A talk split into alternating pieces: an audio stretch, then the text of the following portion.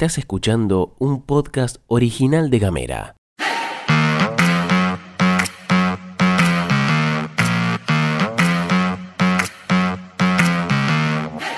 Hoy es viernes 5 de mayo, termina la semana y tengo varias cosas para contarte. Mi nombre es Gastón Lodos, te doy los buenos días y la bienvenida a la pastilla de Gamera. En casa, En Ushuaia. en camino, En Tolwyn. en tu celu, En Río Grande. en 7 En minutos. toda la Argentina. Estas son las noticias para arrancar la jornada.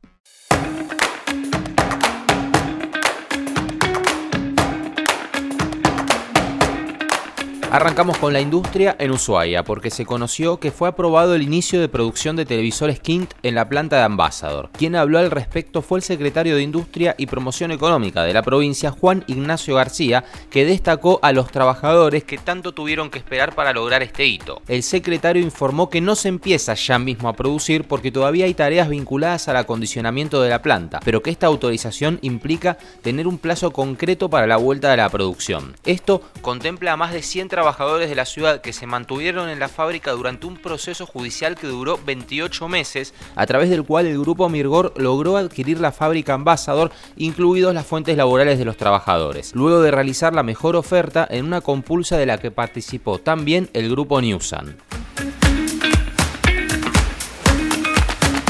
Seguimos en la cuestión Fabril, pero en este caso en Río Grande. Hoy termina el periodo de 15 días hábiles de conciliación obligatoria resuelta por el Ministerio de Trabajo de la Nación para el sector metalúrgico después de unos paros de los que hablamos acá y la discusión paritaria con Afarte. El medio amigo desde las bases cuenta que en este momento la Cámara Empresaria puso una oferta arriba de la mesa que se está analizando en las asambleas de fábrica y aún no se definió al momento de grabar esto por la aceptación o el rechazo. La negociación podría prorrogarse por cinco días más. Salimos de la cuestión Fabril y nos quedamos en Ushuaia porque después de múltiples e intensos pedidos, la municipalidad anunció que realizará la obra de techado de la pista de patinaje sobre hielo, indicando que esto mejorará las condiciones para las y los deportistas que van a poder realizar sus prácticas y presentaciones durante todo el año. Pero además, la información oficial indica que el techado de este lugar, de propiedad municipal y cuya concesión la tiene desde hace seis años la firma GDS, propiedad de Newsan, va a generar la posibilidad de contar con un nuevo espacio para eventos y convenciones. Se viene el fin de y este sábado hay encuentro en la Escuela Popular de Géneros que realiza talleres de manera abierta para mujeres, varones y niñeces. Para las mujeres, el taller que se va a brindar será sobre educación sexual integral, la famosa ESI, y se realizará en las tres ciudades de la provincia de 10 a 13 horas. Para chabones, también hay rondas de encuentro para dialogar y reflexionar entre varones sobre temáticas de género. Ahí nos veremos. También es en las tres ciudades, pero de 11 a 13 horas. En Río Grande se darán en el Centro Cultural Busemi, en Tolwyn en el Jardín 23 y en Ushuaia en la Escuela 30. Las inscripciones están abiertas todo el año y no hace falta tener conocimientos previos. Como te decía, si tenés ganas de ir y tenés pibes a tu cargo, hay talleres para las infancias a cargo de gente que sabe del tema. Mandanos un mensaje de WhatsApp. Al 549-2901 502990 Recibí nuestros contenidos en tu celular. y hablemos distinto.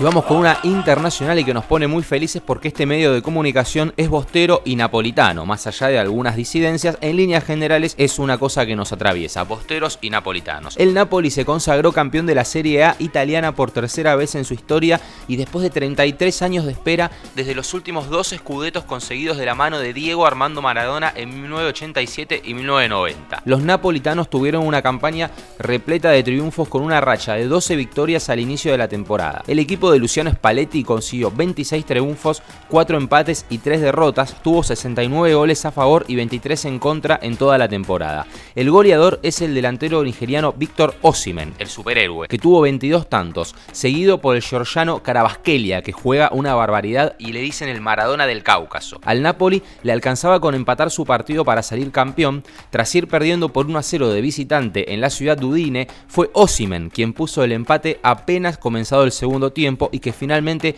alcanzó para gritar campeón. Los videos en las redes son una locura, realmente Nápoles estalló con este campeonato.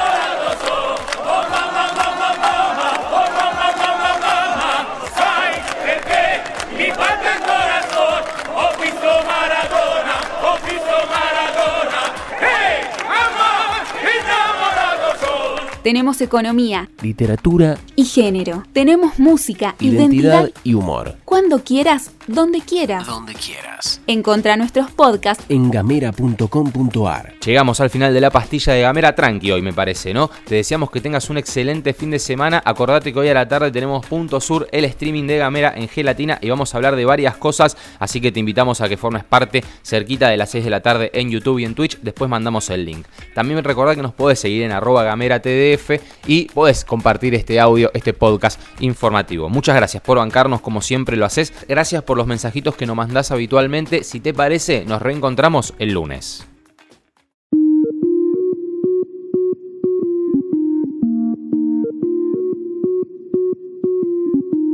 Estás escuchando un podcast original de Gamera.